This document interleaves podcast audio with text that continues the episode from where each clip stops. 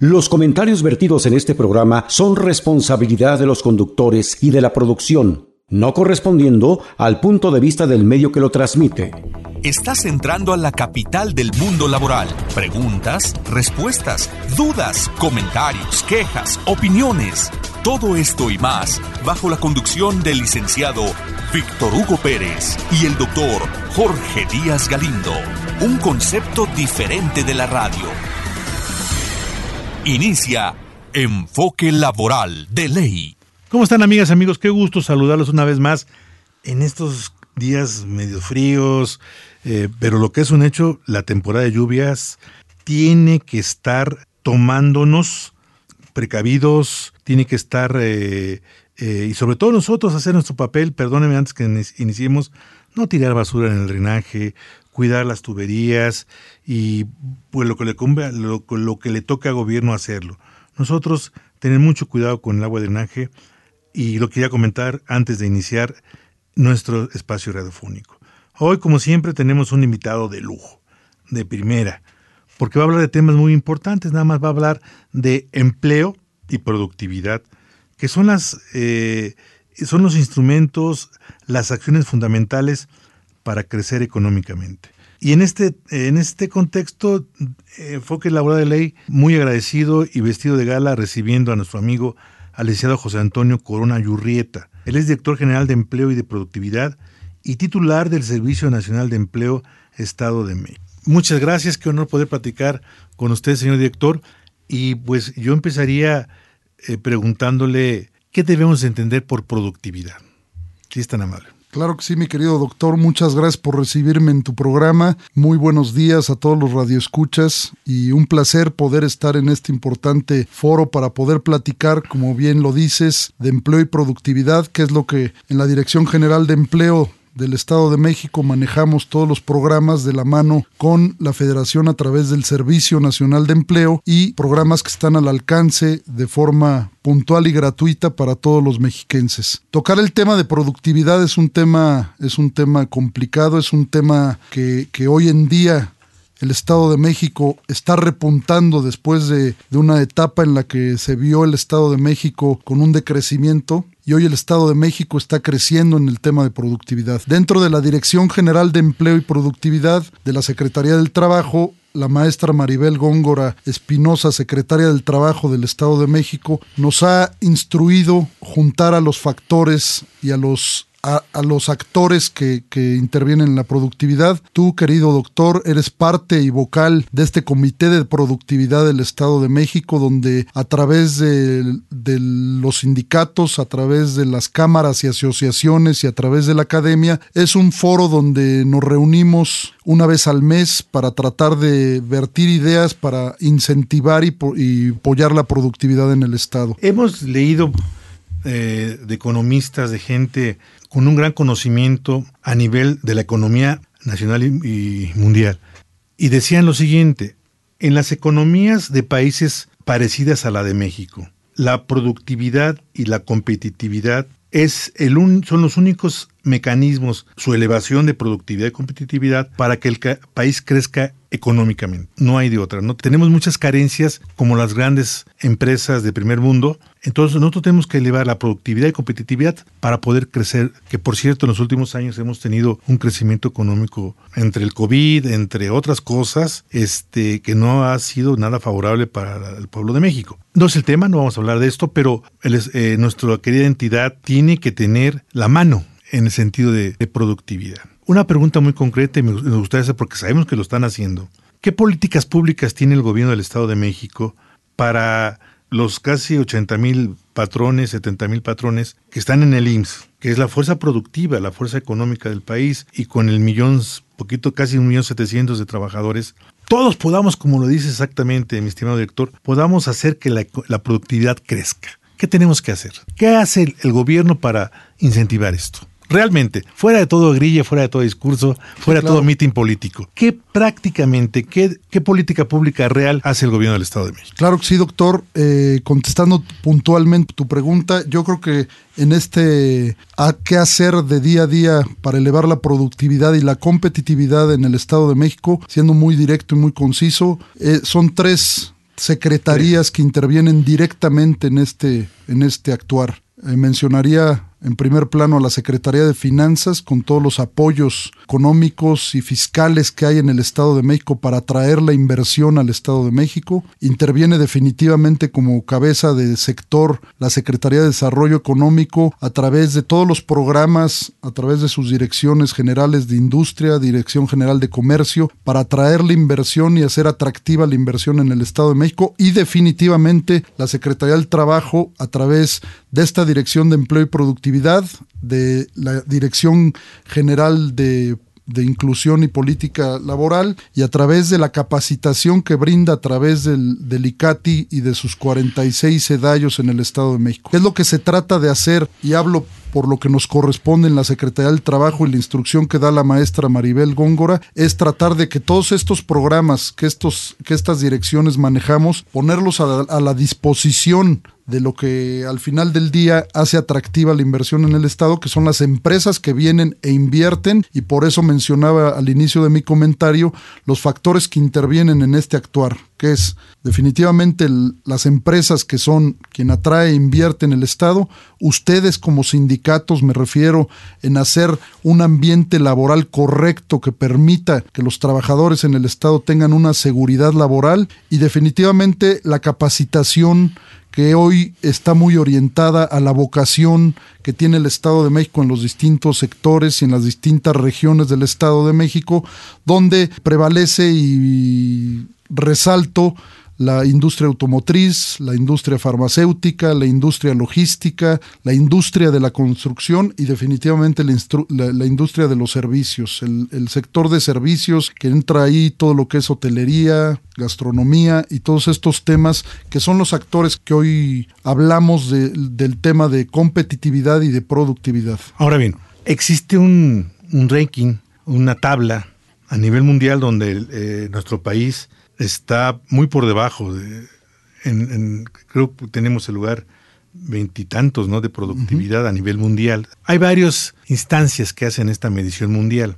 La primera pregunta, señor director, sería, México a nivel mundial, en el concierto mundial de las economías, ¿qué lugar ocupamos? Y número dos, el Estado de México, ¿qué lugar ocupa? Históricamente, durante las últimas tres décadas, la tasa de crecimiento anual de productividad del Estado de México ha estado por debajo de la conseguida a nivel nacional. Mientras el país ha alcanzado un promedio del 2.21% al año, nuestra entidad ha obtenido el 0.4% en los mismos términos. A dicho contexto se sumó la crisis derivada de la pandemia del COVID-19, causante de una depresión profunda de todas las métricas y economías laborales. El crecimiento económico del Estado durante 2021 ha alcanzado el 3.6% superior al 1.6% en el país Derivado de lo anterior se observó una consecuente diferencia en la productividad, mientras en México hubo un descenso franco del menos 1.1%, en el último trimestre de 2021 el Estado de México incrementó el 2%.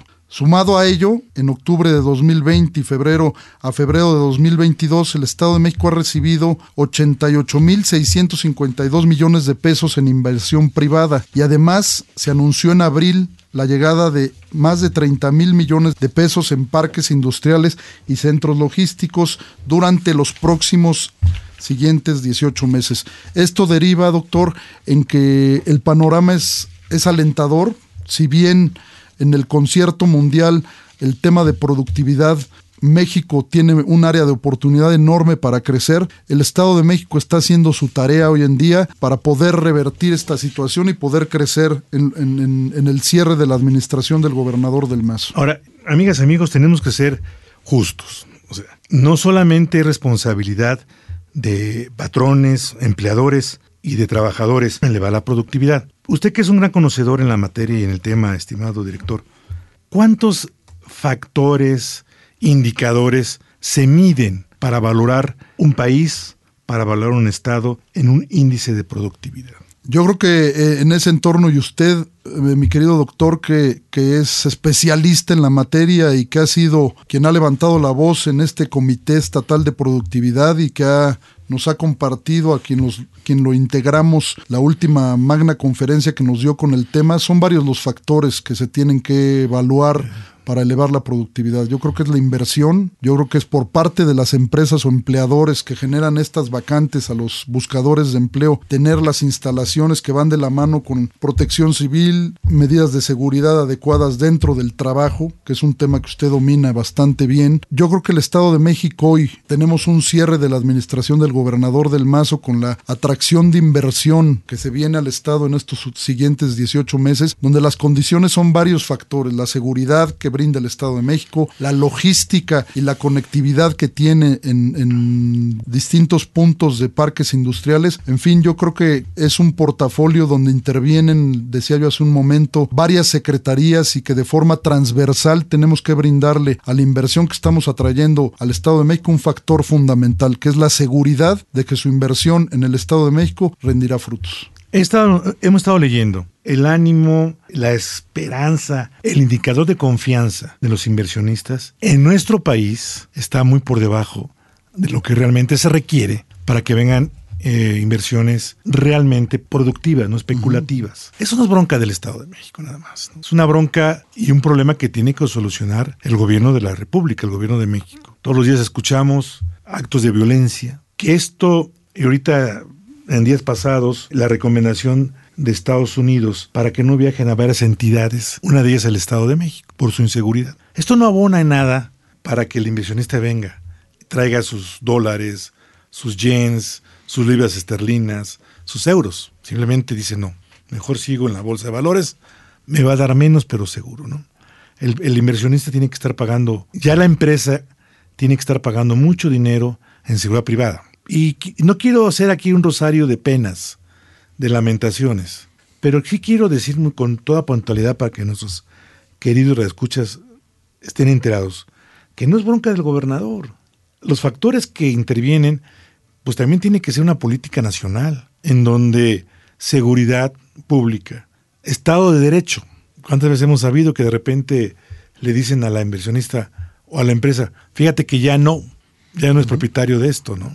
Se dan. Y una serie de factores que yo he escuchado que, que por más esfuerzo que le eche, perdón, el señor gobernador, van a ser difíciles de revertir. En este orden de ideas, de todos los programas finanzas, del trabajo, de desarrollo económico. En orden de importancia, ¿cuál considera usted que sea el programa insignia del gobierno estatal? Que por lo menos, lo voy a decir con todas las palabras, ¿eh? de aquel marzo de 2019 a estas fechas, el Estado de México ha producido cerca de 50 mil nuevos empleos. No todos los estados tienen cifras positivas. El Estado de México es parte de esos estados que sí tienen cifras positivas. Hay muchos estados, pero muchos, más de la mitad, que no han podido ni siquiera estar como en el 2019. Estado de México superamos casi los 50 mil empleos. Este, y ahorita le vamos a pedir cifras de lo que dijo el señor gobernador. Pero repito mi pregunta. Usted como servidor público de gran trayectoria, ¿cuál es el programa que más le llama la atención? Y le voy a decir por qué, no tanto por lo que se invierta, sino porque en su efecto beneficia a mayor número de mexiquenses. ¿Para usted cuál es? Definitivamente yo contestaría su tu pregunta, mi querido doctor, en dos vertientes. La primera, definitivamente el programa insignia de esta administración que encabeza el gobernador del Mazo es el salario rosa. En la Secretaría del Trabajo, en la Dirección General de Empleo y Productividad manejamos el salario rosa por el trabajo. Ah, qué bueno. Desde el inicio de la administración lo venimos ¿Qué, manejando. ¿Qué significa eso? ¿Qué, ¿Qué, entendemos? A través de la Secretaría nosotros dispersamos a las beneficiarias de salario rosa eh, su respectiva mensualidad y canalizamos a todas las mujeres de salario rosa, que es el grueso, con perfil para una capacitación Eso. para autoempleo a través de los 46 sedallos que cuenta la Secretaría del Trabajo dentro del ICATI. Yo hacía changuitos, como decimos, para que usted me hablara de la educación y capacitación.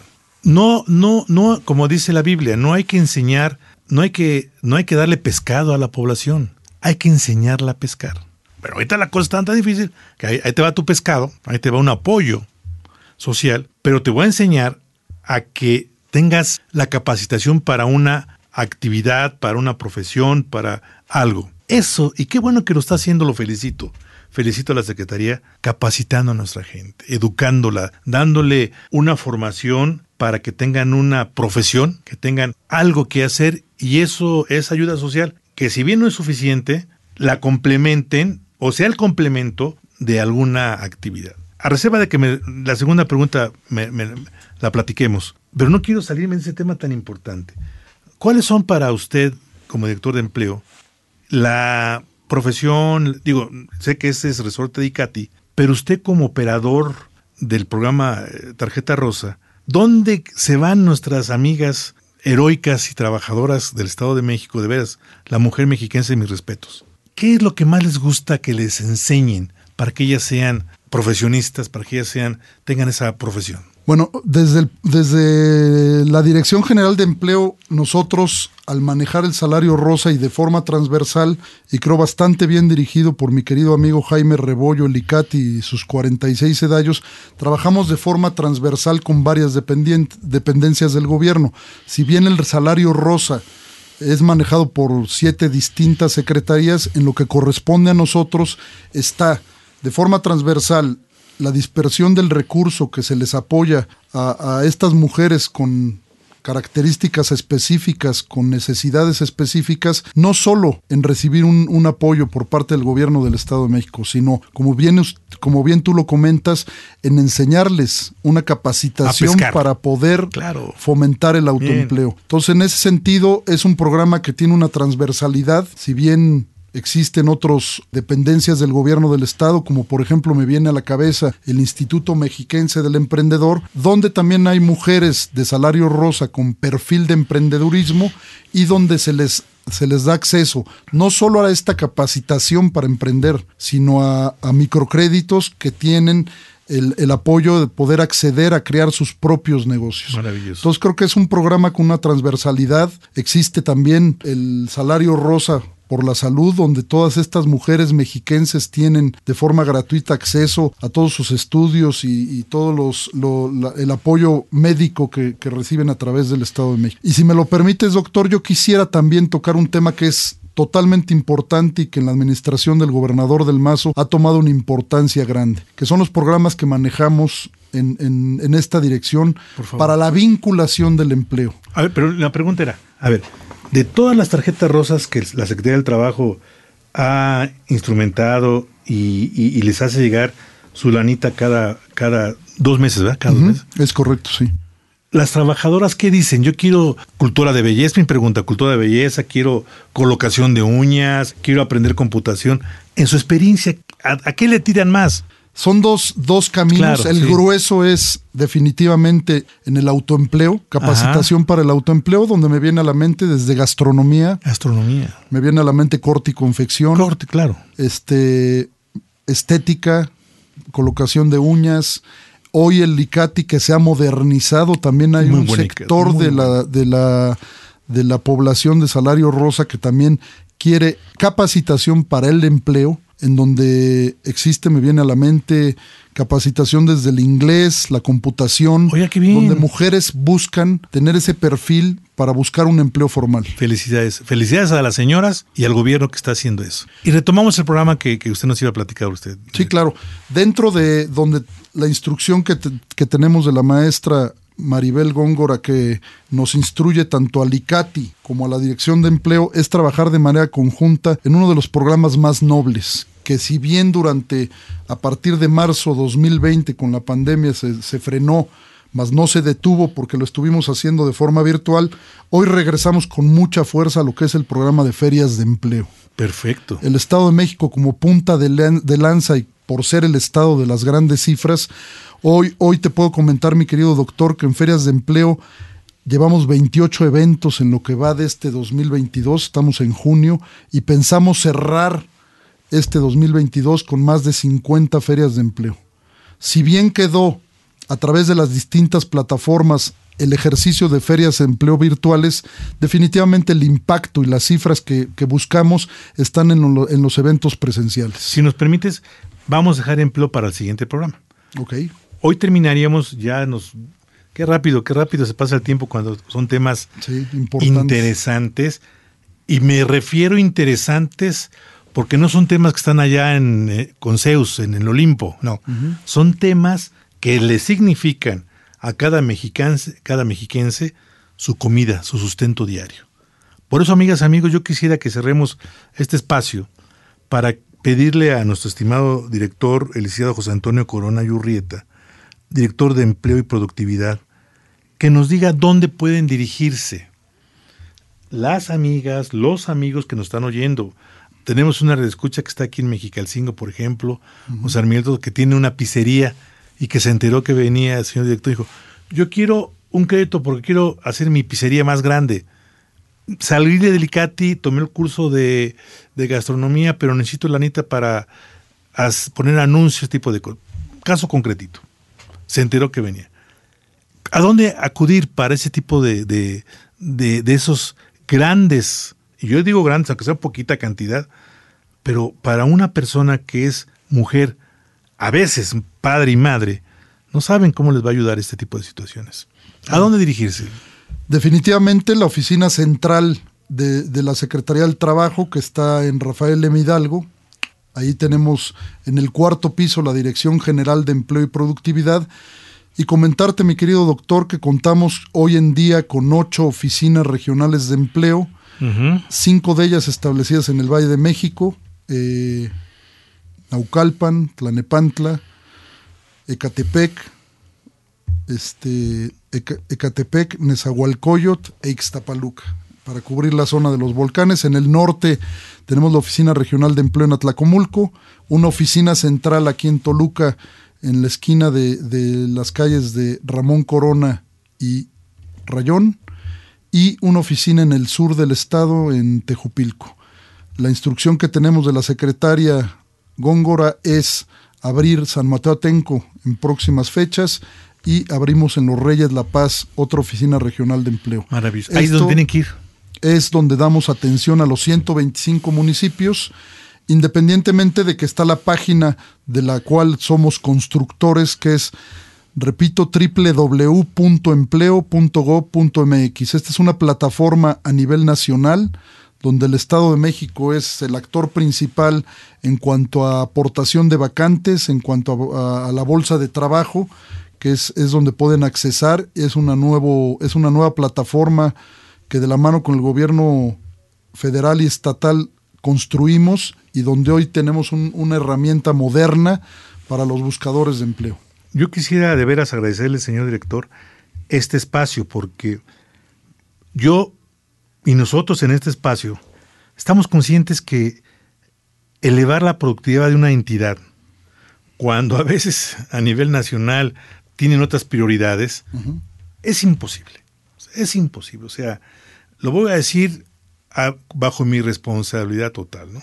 Hablan de eficiencia gubernamental, hablan de seguridad pública, de Estado de Derecho, de muchas vertientes que no dependen del gobierno estatal ni de los ayuntamientos. Pero también hay un indicador que se llama productividad laboral, en donde, donde le miden lo que una persona produce en pesos. Este, y ahí es donde este tipo de apoyos, la lanita que le prestan a la compañerita Lupita para que haga su pizzería, para que ponga su salón de belleza, su puestecito de, de uñas, etcétera, etcétera, para que dé clases de inglés, hacemos a la gente que tenga una productividad laboral. El estado número uno es Campeche, pero no porque sea Campeche, por Pemex, por Pemex, ahí producen 340 pesos por hora un, campechano, pero por Pemex, ¿no? Y el que menos produce es Chiapas. Nosotros estamos en el lugar número 27 de productividad laboral.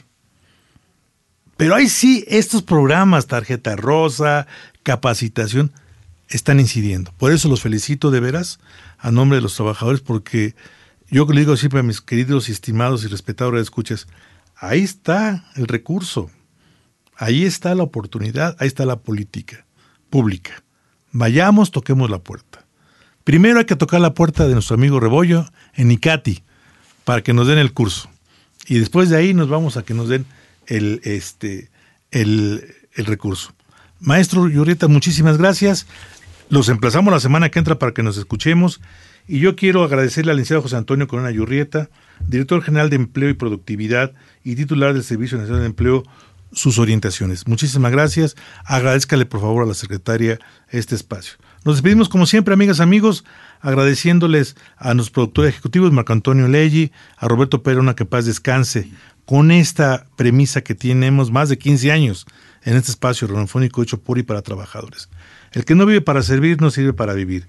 Agradecemos con mucho, con mucho cariño a nuestro piloto de la esperanza, Fernando Sánchez, y amigas, amigos, los emplazamos, los retamos para que dibujen una sonrisa en su rostro. Déjenla ahí, seguramente Dios nos va a permitir escucharnos en ocho días. Muy buena tarde, buen provecho. Dios con ustedes. Escuchaste Enfoque Laboral de Ley con Víctor Hugo Pérez y Jorge Díaz Galindo. Por Radio Mexiquense, una radio diferente.